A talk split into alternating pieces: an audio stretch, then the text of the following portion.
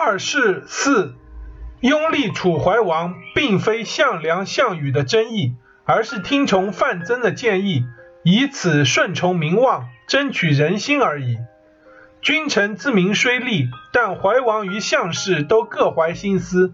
项氏若获成功，他们肯定会把怀王除掉。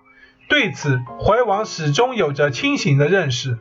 所以，当项梁一败于秦军，怀王就不失时机地夺其上将军之权，授予宋义。宋义恰遇机会获得怀王的欢心。怀王与宋义继事感到十分高兴。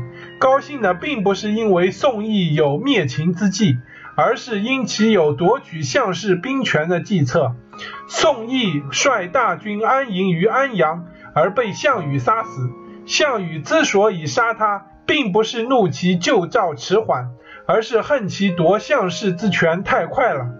宋义屯营安阳而不进兵，并不是想趁秦赵疲惫时再进军，而是在此寻找机会以收取项羽的兵权。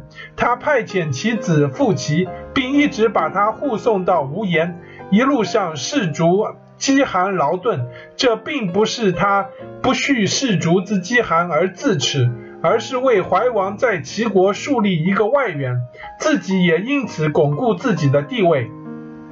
宋义被项羽杀死后，主将都设伏地对项羽说：“守立楚怀王的是将军之家。”这句话道出了项羽的心情，也反映了宋义被杀的原因。同时，也说明楚怀王不放心于项氏的原因，所以派兵救赵，则命宋义为之统帅；入关灭秦，则命沛公率军西进。